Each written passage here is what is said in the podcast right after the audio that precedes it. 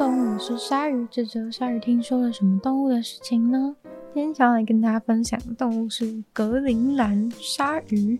或者是呢也被称为沉睡鲨。好久没跟大家介绍鲨鱼了，对，今天要跟大家介绍的这种格陵兰鲨鱼是非常非常特别的一种鲨鱼，那它的体型非常非常的大。那格陵兰鲨鱼呢，其实跟呃太平洋还有另外一种沉睡鲨，它们都是非常有密切相关的。对，那它们这种格陵兰鲨鱼呢，是所有脊椎动物当中，已知就是它寿命可以活得最久。寿命最长的一种动物，那它大概呢可以活到两百五十岁到五百岁之间。真的，我第一次看到的时候也觉得说，哎、欸，该不会是，该不会是写错数字了吧？是不是二十五到五十？其实是两百五十年到五百年之间，完全是真的。对，而且呢，格陵兰鲨鱼呢就是现存最大的。鲨鱼物种，对，虽然刚刚前面提到的那个太平洋鲨鱼啊，它们也是太平洋沉睡鲨，也是有体型很大，也可以到七公尺，但是一般来说呢，都会认为说，哎、格陵兰鲨鱼它是最大的，体型最大的鲨鱼物种之一，对，就是这几种都还蛮大的，没有办法，因为其实你要去真的抓到。应该不是抓到，就是你要去目击这些鲨鱼，然后去帮他们量尺寸呢，其实没有到那么容易。就算你真的遇到了，你也很难就是确切的知道说，诶，它的体型到底是多大，或者是去做一个统计，其实都并不容易。那今天讲的这个格陵兰鲨鱼呢，它的资料其实也并不是很多，原因呢，就是因为它们生长在就是很深的。很深的海水里面，然后那里的海水非常非常的冰冷，所以其实要观察它们啊是非常的困难。就虽然说它们是一种呃什么都吃，然后呢，甚至应该说它们可以把整个很大的动物都直接吞下去的一种动物，但它其实不太容易危害到人类的原因，就是因为人你根本不可能到那么就是那么那么寒冷那么深的海里面去游泳，所以你要被这种鲨鱼不小心攻击。然后吞下去的几率实在是低到一个不行，对。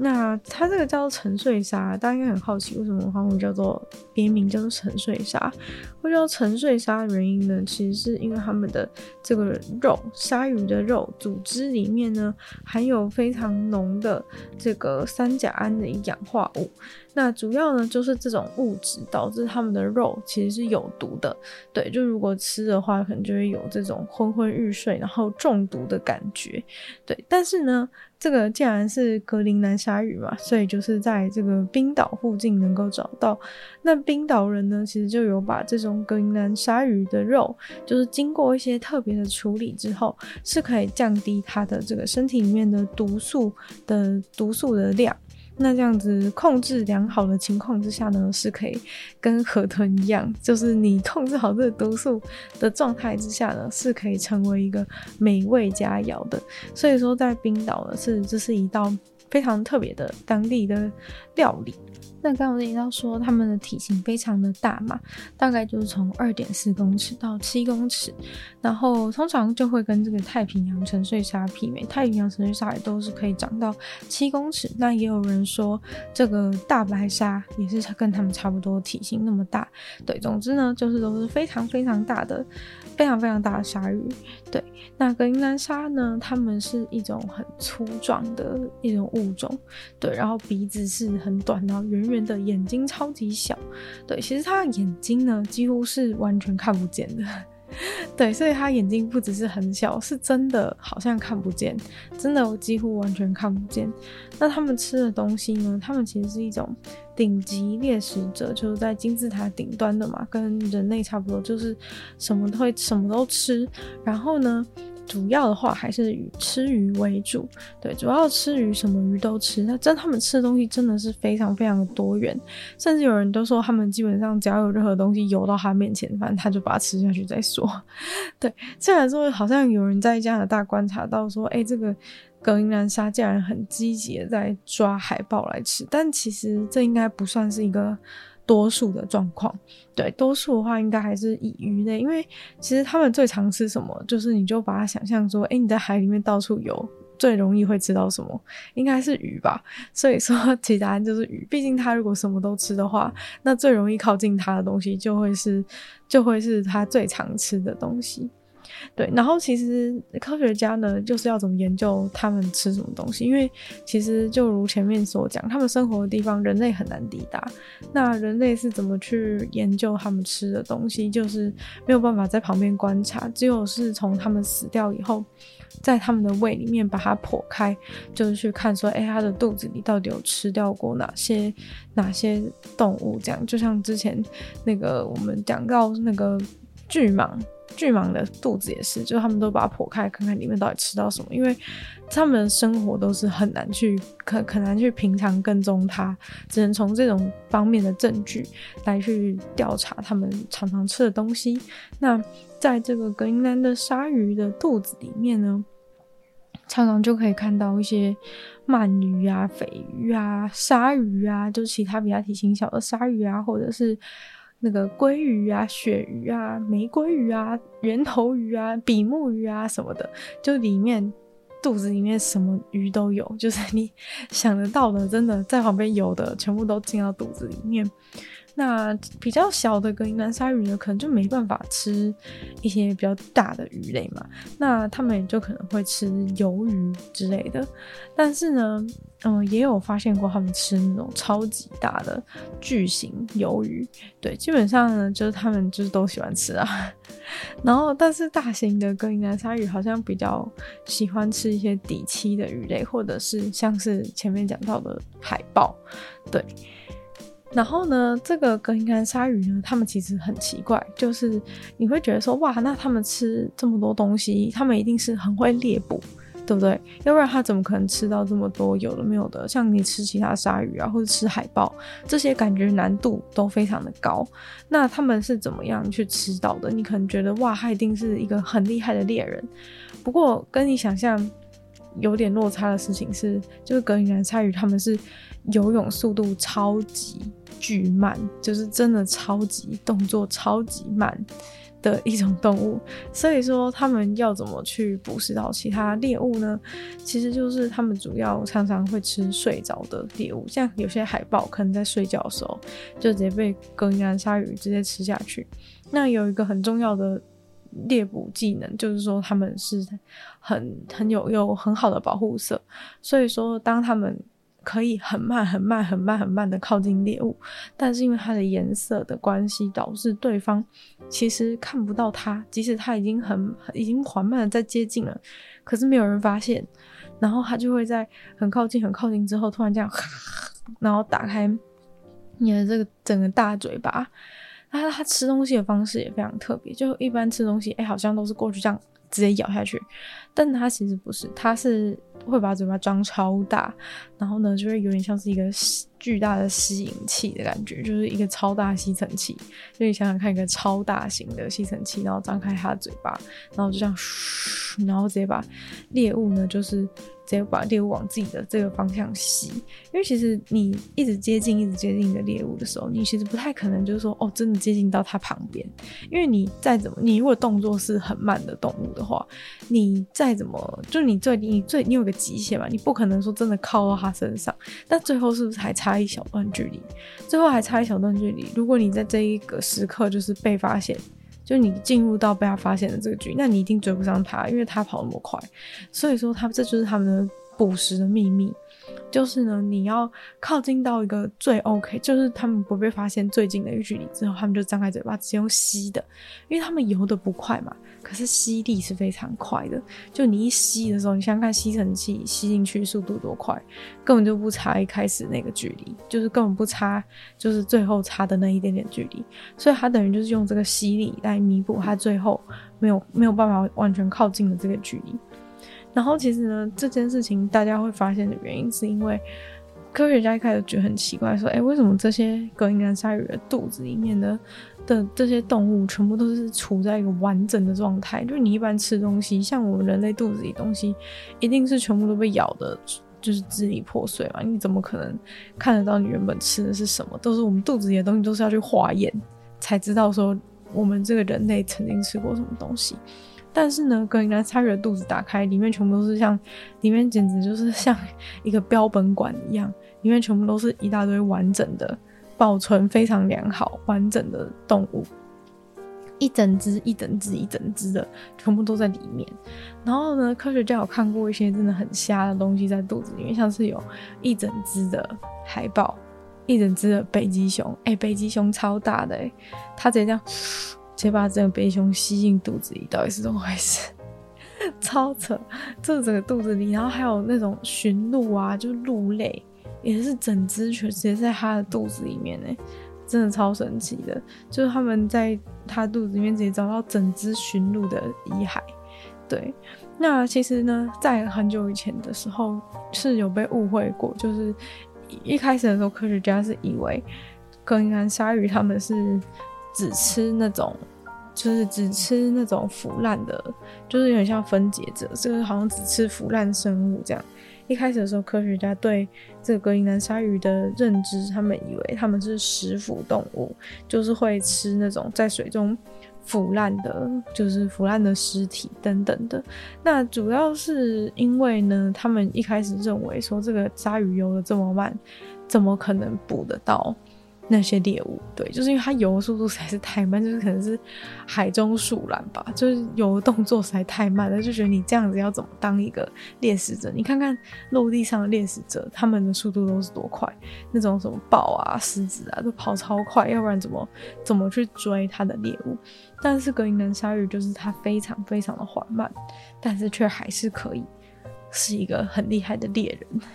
这个是人类一开始可能没有想到的吧。对，所以才会以为说他们是吃这个腐食的肉，但是结果自从就是他们开始剖开这些剖开这些鲨鱼的肚子之后，就开始发现说，哎，真的不太可能，这里面全部都是一些非常新鲜而且活生生的，就是简直栩栩如生的标本。对，就是他们就是根本是吃活体，而且是整只一起吃下去。对，所以说，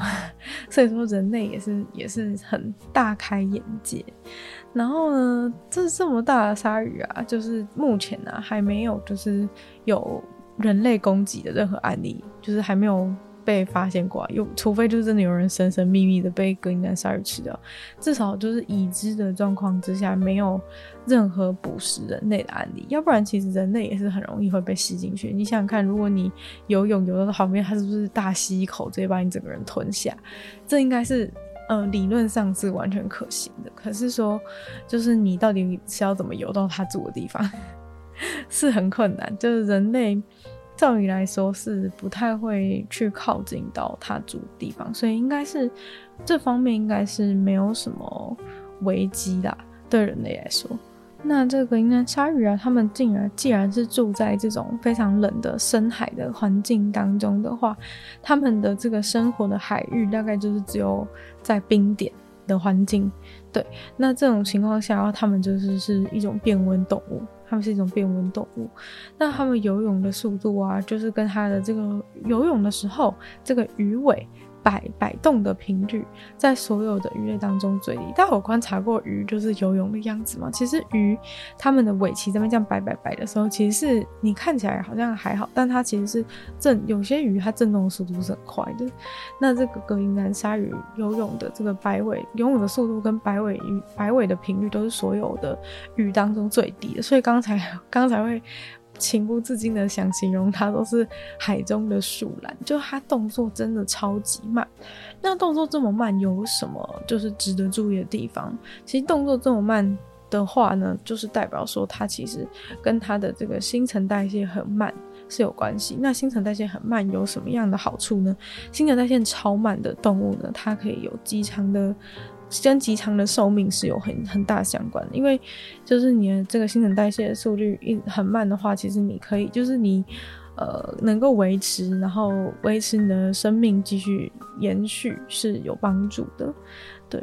那他们这种这种游泳的速度，因为太慢的关系，就是可能是呃一点二一个小时只游一点二二公里。对，就算他们加速好了，有的时候你难免会加速啊。就算加速的话，时速也就到二点六公里。对，所以其实这样的速度，就是虽然说他们有能够就是捕食到海豹，但是呢，它绝对不是就是在追，不是用追逐方法嘛，就是生物学家目前还没有很确定说到底是怎么样捕食，就除了除了就是睡觉的时候，除了他可能在趁海豹在睡觉的时候去把它们吃掉之外呢。还有一种可能性就是，也许他是这就是在直接把那个冰冰推推翻，就是那种呃，在一块浮冰，可能海豹在上面休息，他就把它直接推翻，然后这样吃掉，是还是有可能性。但是大部分生物学家都觉得应应该是要在睡觉才吃得到。长寿这件事情一直都是很多人类就是一直穷极一生想要追求的事情，就是想要长寿嘛。所以说，大家对于格陵兰鲨鱼这个东西长寿的这个特质一定是非常有兴趣的，因为已经证实说格陵兰鲨鱼是在所有的脊椎动物里面寿命最长的。那一开始人类发现呢，是因为他们就是有在一九三六年的时候。就是有遇过一只格陵兰鲨鱼，然后他们就把它标做了标记，在它身上做了标记。结果呢，在一九五二年又重新重新捕获，发现哇，这只鲨鱼成长的速度真的是慢得夸张诶。它平均每年就是它按照从一九三六年到一九五二年的这个时间段去计算，它平均每年长了多长？结果呢，平均每年才长了零点五到一公分。对，零点五到一公分，对于一只七公尺长的鲨鱼，零点五到一公分是真的很真的很少诶。所以说，它等于说它成长的过程其实是非常非常的长，它并不是说可能一下就长到超大，然后就就一直维持那个大小，一直活下去。它这个生长的速度就是真的超慢，所以它成熟的成熟的过程也是非常的久。那所以。也就是因为这，因为有这样子的，有这样的状况，就是它成长速度非常慢，所以导致说，就是人类预估，就这都是预测，就是从他们发现的一些证据去推测，因为你毕竟没办法跟着那个鲨鱼，就是去看它，看它就是什么时候，就是人生的每个阶段是怎样，但是就是根据很多的很多的数据啊，就发现说，这个格陵兰鲨鱼它要达到性成熟，竟然要一百五十岁。就是一百五十岁到底是多久啊？就是一只鲨鱼从它，一只格陵兰鲨鱼从它生出来到性成熟要一百五十年，就是世界上大部分的动物都已经都已经轮回几次，都已经都已经死几次了，它才达到达到这个性成熟，所以真的是非常非常的久。那主要科学家做的一些研究啊，就像是可能会使用一些放射性的探测，这个应该就在那个叫什么地科课应该有学过，就是用这种方法来去测定他们大概的年龄。对，然后他们之前找到的样本当中，就是最最古老的动物，就是找到的有，就是大概。预测大概三百九十二岁，正负一百二十岁，但 这个 range 实在是有点广。三百九十二正负一百二十，到底是到底是多少？但是真的就是已经很，就是真的年纪真的很大的一个鲨鱼，所以说这都是就是根据这些这种这种方法去测定，最后他们就是预估说这个鲨鱼应该可以活到五百岁。对，这鲨鱼应该都是可以活到五百岁的。不过呢，就是它们的寿命很长啊，所以成熟期很长。那所以其实，在环境变迁当中，其实它们是很容易受到危害。例如说，这样讲好了，就如果说他们。这个成长的速度要在一百五十岁才会达到性成熟。假设有大量的鲨鱼在一百五十岁还没有达到性成熟以前，就是遇到某种环境的变变数，那可能环境突然非常不适合他们生存。那这个一百五十岁还没一百五十岁的鲨鱼，等于他们都在还没有机会可以繁殖后代以前，他们就会死亡。所以这其实是蛮危险的。就是如果遇到一些重大的、重大的一些环境的。因素，因为其实，在原本自然界不会到这么突然啊，就比如说有什么严重污染之类的。但如果在现在，就是有一些严重污染，导致那个格陵兰鲨鱼在他们都还没有达到性成熟以前就大量死亡的话，那其实对于他们族群的数量是非常危险的，就有可能会瞬间瞬间这个格陵兰鲨鱼就就会就会大量的减少。那假如说格陵兰鲨鱼真的毒性减少的话，会对生态有什么影响呢？其实这关系有一点复杂，因为格陵兰鲨鱼它们什么都吃，所以等于说它们影响到的物种是就是非比寻常的，就是它什么都吃的话，等于说它如果这个。鲨鱼被从生态链当中拿出拿掉的话，那等于说那些被它吃的现在不会被吃了，所有的物种其实都会受到影响。然后它因为又会吃死掉的生物，然后又会很活跃的去捕食所有的生物，所以等于说就是它在这个北极的生态系统当中是有这个食物链当中是有非常错综复杂的关系。那当然不希望说他们的这个数量减少，而且他们又这么的，他们这么又这么的神秘，这么的迷人。其实大家都希望他们可以活下去，但是呢，他们就是生长速度很慢啊，然后成熟的时间又很慢，然后繁殖力又很低落，所以说。要保护这个，要在还没有发生问题以前就保护这个动物是非常重要。因为这种生长速度很慢、成熟期又很慢、繁殖力又很低的这种动物，就是它一旦已经减少之后，其实你就很难去、很难再去恢复它。所以真的必须要就是就是在问题发生以前，就先去保保障它们的数量不要过度的减少。那前面有讲过，说很就是这个冰岛，它会被作为一种食物来吃嘛。那它这个它这个食物要怎么样处理，才有办法让它可以吃？因为其实它本来里面是有毒嘛，刚刚讲到说里面是有这个氧化三甲胺在在里面，就是在它的这个肉里面是有这样的毒素。那它这个毒素呢，进到身体里面的话呢，其实就会变成像是一种。呃，尿素中毒的一种状况，然后曾经就有那种雪橇犬去吃了这个云南鲨鱼的肉之后呢，它就完全无法站立，对，就是有一点脚有一点瘫痪的感觉，它没有办法站立。那怎么处理呢？就是这个呃，冰岛，冰岛他们的处理方法是说他们会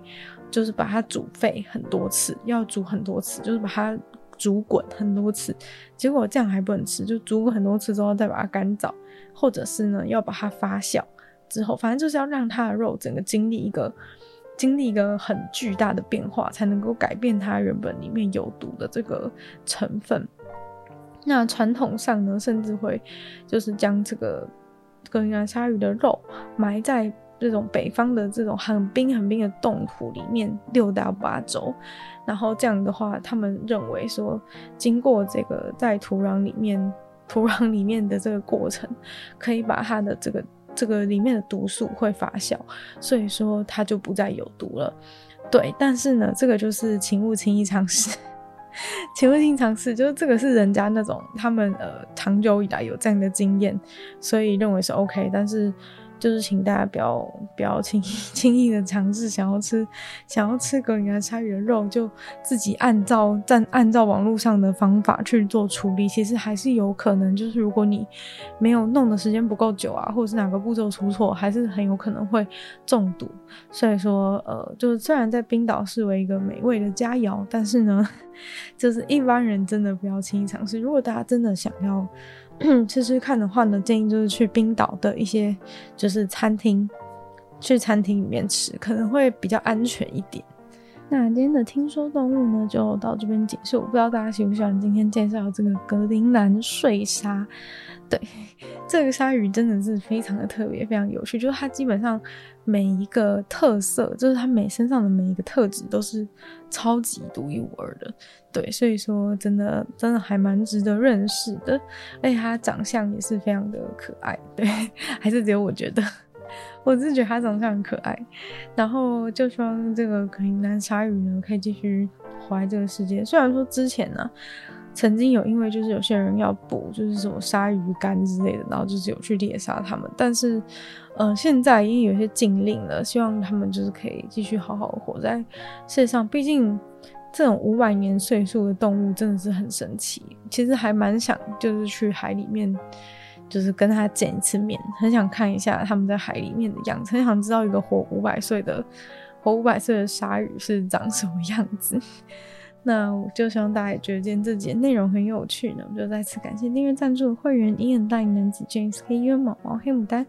还有 ZZ，就像其他原句子鲨鱼创作朋友在下方找到 Patreon 的连接。那喜欢这集节目的话，就希望大家多多分享出去，或在 Apple Podcast 帮我留星星、写下评论，对我们听说动物节目成长很有帮助。如果喜欢我的话呢，可以收听看看我的另外两个 Podcast，其中一个是女友的纯粹不理性批判，没有时间更长的主题性内容；另外一个是鲨鱼，会在每周二、四、六用十分钟的时间跟大家分享一些新闻新资讯。就希望听说动物可以就每周五跟大家相见。那我们下次见喽，拜拜。